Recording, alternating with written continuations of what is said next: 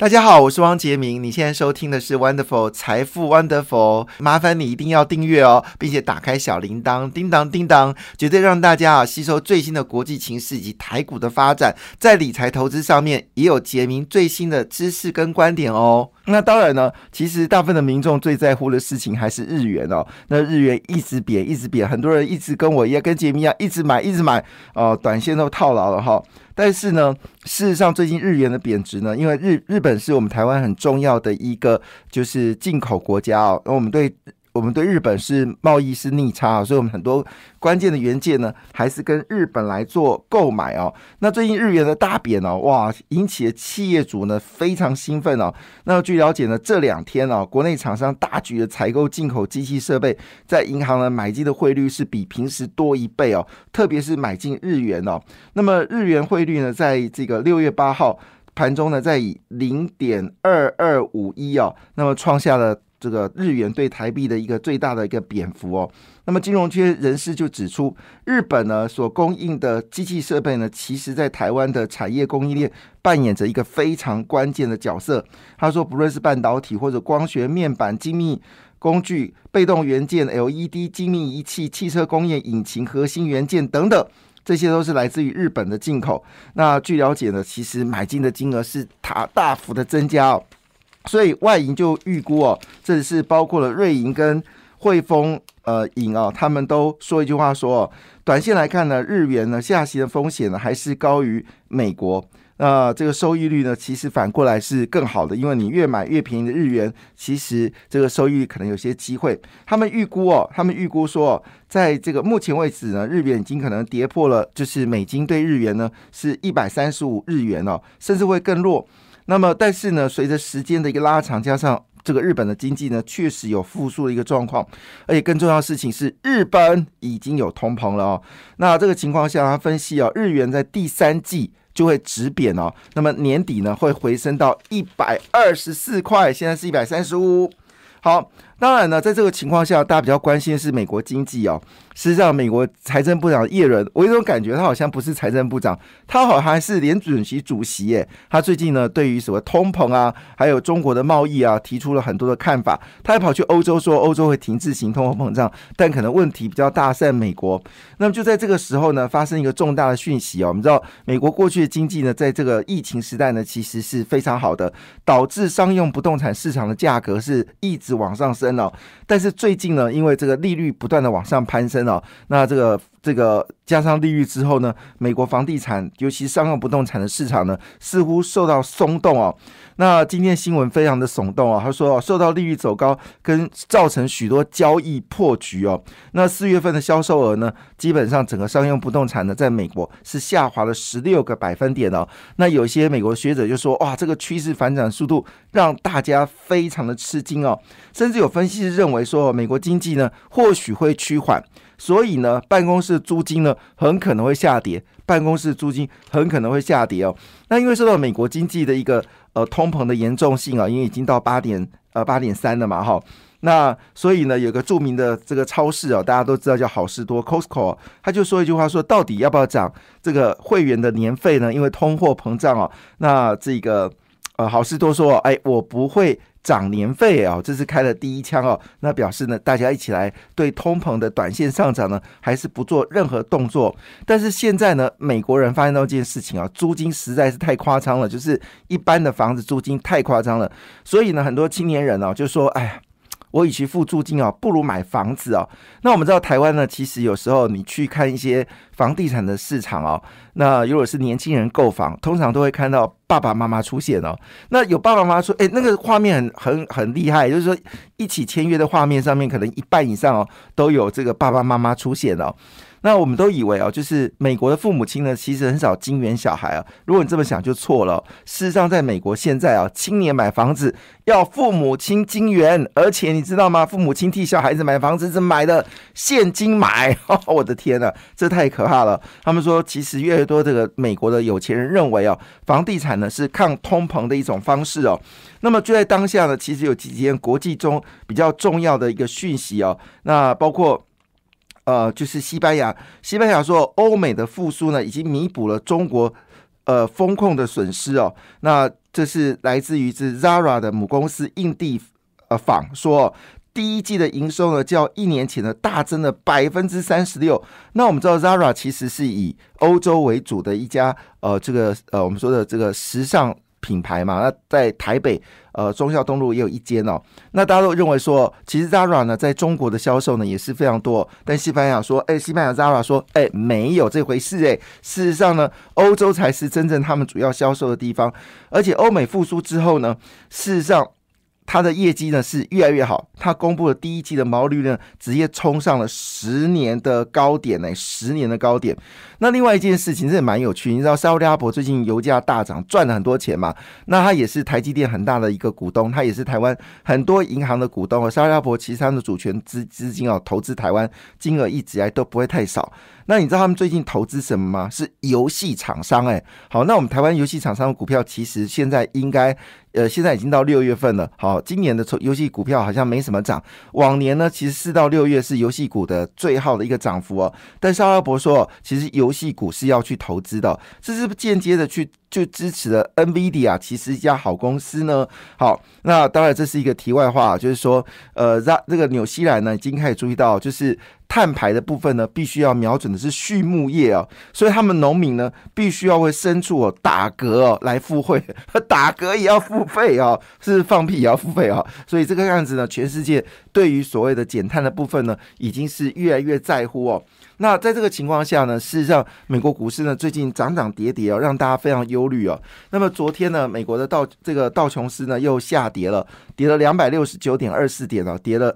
跌幅是零点八一个百分点，比较注注意的部分是费半指数呢是跌掉了二点三九个百分点。主要是因为英特尔呢，它发布了半导体需求的警报，使得这个费半呃错低了百分之二。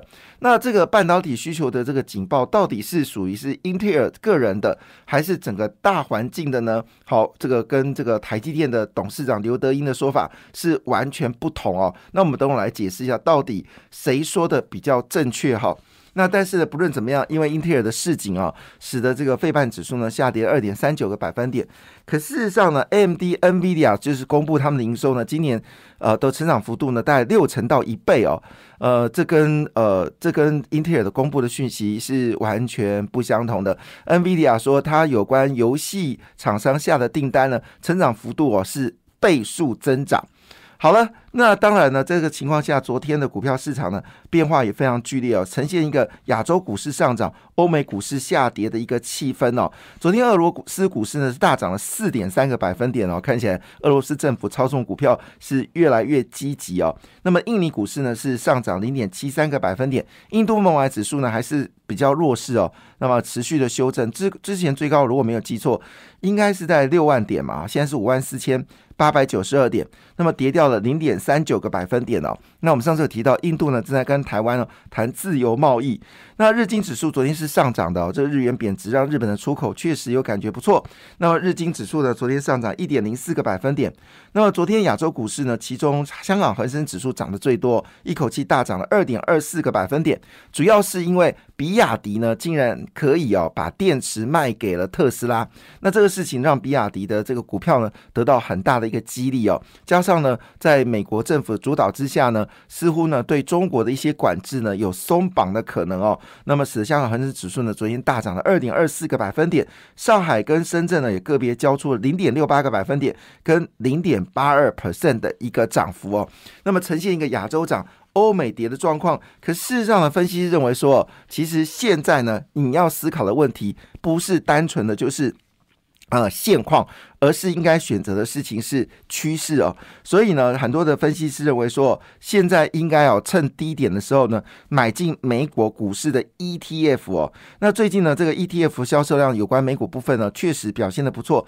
以这个费半指数 ETF 在五月份的报酬率呢，是高达了。七个百分点哦，所以呢，美元的升息循环其实扮演了关键角色。美元越强，表示投入到美国资产投资的比例就会越高哦。所以元大 S M P 五百 E T F 研究团队表示哦，以跟去年基期来说哦，去年没没有错，因为基期垫高，加上俄乌战争以及中国的封城哦，确实让大家很担心 S M P 五百。可是事实上呢，S M 五百呃被调高毛利的比例呢是越来越高，所以呢，或许这个情况下你应该思考的问题是正好相反哦，是不错的。为什么这么说呢？因为我们刚刚公布了。出口数据哦，史上最旺的五月出口。好，那五月份的出口呢，金额是高达四百二十亿美金哦，跟去年同期比是十二个百分点。那么其中部分呢，就是我们事实上呢，产品是有调高价格哦。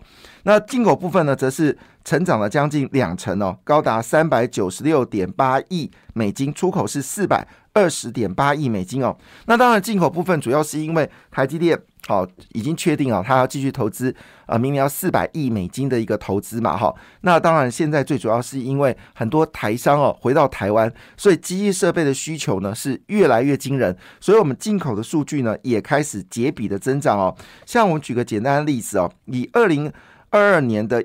这个一月份的时候呢，我们进口的金额呢，大概在三百五十亿美金哦，现在已经到三百九十六点八亿美金哦，所以看得出来一件事情是，台商呢，因为受到中国的这个呃风控之后呢，其实很多台商呢已经决定哦，把生产基地呢移转了。据了解呢，台湾现在商业商业不动产的这个需求呢，非常非常的畅旺，那么厂房的土地需求也非常的积极哦，那所以呢，这个。呃，财政部的统计处蔡美娜就说一句话，说以前台湾呢是五穷六绝，那是在笔电的时代了哈，早就已经没有五穷六绝七上吊这样的数据，已经没有，早就没有了。但是呢，他因为我们知道长前阵子呢，长荣海运开了股东会嘛，他们说呢五穷六绝叫六赶七追哦，这句话呢就被我们这位呃就是蔡美娜小姐呢就使用到，她说呢台湾的经济呢在六月会赶，七月会追啊，而且下半年出口呢会越来越旺哦，所以这称之为史上最旺的五月份哦，出口连增二十三。二十三红哦，那回头一件事情，那我们到底对谁的出口是比较多呢？答案是哦，美国增加速度非常的快哦。那我们据了解呢，这个数字里面呢，背后有个隐藏版的利多，就是我们对东协的出口呢，创下了七十三亿美金哦，呈现了单月新高。那我们中国，我们对五月份呢，对中国的出口是一百八十一百五十八点。一亿元哦，东协七七十三点四亿元哦，那这两个数字呢，其实都创了历史新高。那美国呢是六十二点八亿元美金，那日本呢是二十八点五亿美金哦，也创下历年单月的次高。那欧洲部分呢，也都创了历年同月新高数据哦。那欧洲部分呢，则是三十六亿美金哦。那当然，我们出口部分目前为止还是以中国为主，因为中国是我们主要的一个代工的厂商嘛哈。所以呢，昨天台积电的业绩呃业绩发表会呢，让大家非常信心哦。他们说呢，今年的业绩呢还是会成长百分之三十哦。那明年资本支出呢是高达一点二兆新台币哦，也就是四百亿美金哦。那么昨天。呃，非常关心的就是有关全世界的这个景气有没有影响台积电呢？那台积电的回答是很直接的，说全世界的这个大范围呢的这变化呢，对台积电是没有影响的，而且他认为呢，台积电在五百四十块的股价呢，坦白讲是有一点便宜哦。那同时间他说，地缘政治议题你根本就不用担心啊，哈，因为呢，事实上呢，每日。战美日韩的战略结盟目的哦，其实并不是超越台积电呐，彼此呢还有很多的合作的方案哦。所以刘德英昨天那句话呢，其实让台股充满了信心哦。其实不是只有刘德英的说法让人家信心哦。包括台化昨天开股东会，也都说一句话，说今年业绩会非常好，大概今年成长百分之二十。那么长荣呢也公布上月的营收哦，一口气呢五月份的营收是大增了六十九个百分点哦，创下单月次高的一个数字哦，就是全年次高的数据，非常厉害。另外徐旭东也这么说，散装货运人哦，航运真的是太棒的题材了。那么亚德克呢也回到一千元哦，千金股振奋。感谢你的收听，也祝福你投资顺利，荷包一定要给它满满哦！请订阅杰明的 Podcast 跟 YouTube 频道《财富 Wonderful》，感谢，谢谢 Lola。